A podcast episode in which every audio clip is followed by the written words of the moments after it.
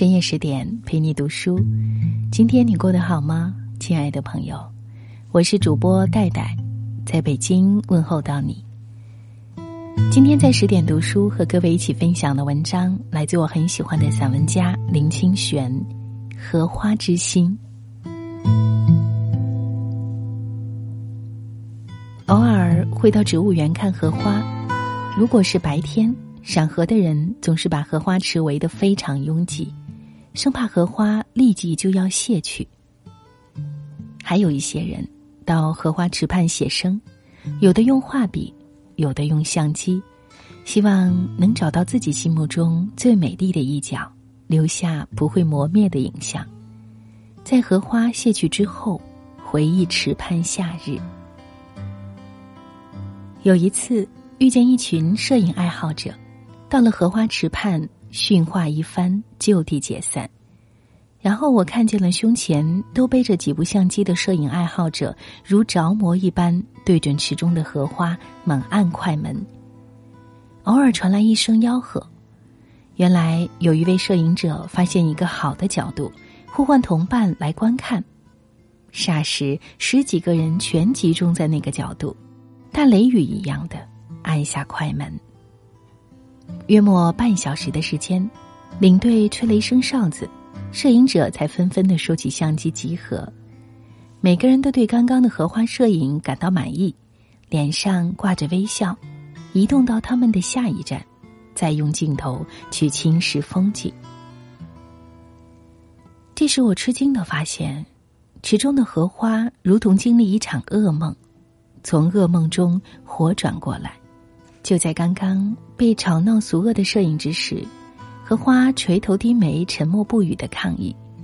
当摄影者离开后，荷花抬起头来，互相对话。谁说植物是无知无感的呢？如果我们能以微细的心去体会，就会知道植物的欢喜或忧伤真是这样的。白天人多的时候，我感觉到荷花的生命之美受到了抑制，躁乱的人生。使他们沉默了。一到夜晚，尤其是深夜，大部分人都走光，只留下三两对情侣。这时，独自静静坐在荷花池畔，就能听见众荷花从沉寂的夜中喧哗起来，使无人的荷花池比有人的荷花池还要热闹。尤其是几处开着睡莲的地方，白日舒放的花颜。因为游客的吵闹累着了，纷纷闭上眼睛，轻轻睡去。睡着的睡莲比未睡的仿佛还要安静，包含着一些没有人理解的寂寞。在睡莲池边，在荷花池畔，不论白日黑夜，都有情侣谈心。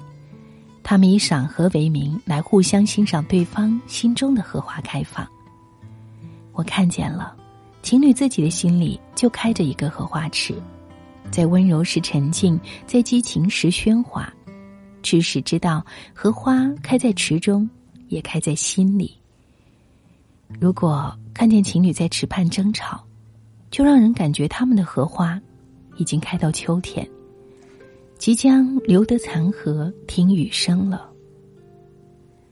夏天荷花盛开时是美的。荷花未开时，何尝不美呢？所有的荷叶，还带嫩稚的青春。秋季的荷花，在落雨的风中，回忆自己一季的辉煌，也有沉静之美。到冬天的时候，已经没有荷花，仍然看得见美。冬天的冷肃，让我们有期待的心，期待使我们处在空茫中，也能见到。未来之美，一切都美，多好。最真实的是，不管如何开谢，我们总知道，开谢的是同一池荷。看荷花开谢，看河畔的人，我总会想起禅宗的一则公案。有一位禅者来问智门禅师：“莲花未出水时如何？”智门说：“莲花。”禅者又问：“出水后如何？”智门说：“荷叶。如果找到荷花真实的心，荷花开不开又有什么要紧？我们找到自己心中的那一池荷花，比会欣赏外面的荷花重要的多。在无风的午后，在落霞的黄昏，在云深不知处，在疏密波城的林间，乃至在十字街头的破布鞋里。我们都可以找到荷花之心。同样的，如果我们无知，即使终日赏荷，也会失去荷花之心。这就是当我们能反观到明镜的自信，就能竹密无妨水过，山高不爱云飞，就能在山高的林间听微风吹动幽微的松树，远听近闻。都是那样的好。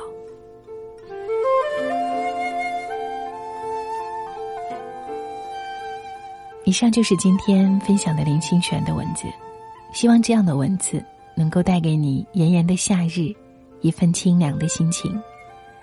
我是戴戴，感谢各位的收听。如果你喜欢这篇文章，别忘了为他留言点赞。如果喜欢戴戴的朗读。也欢迎你随时到我的个人微信公众平台“带你朗读”找到我，“带”是不可取代的“带”。更多美文也欢迎你随时关注十点读书的公众账号。感谢收听，下次再见。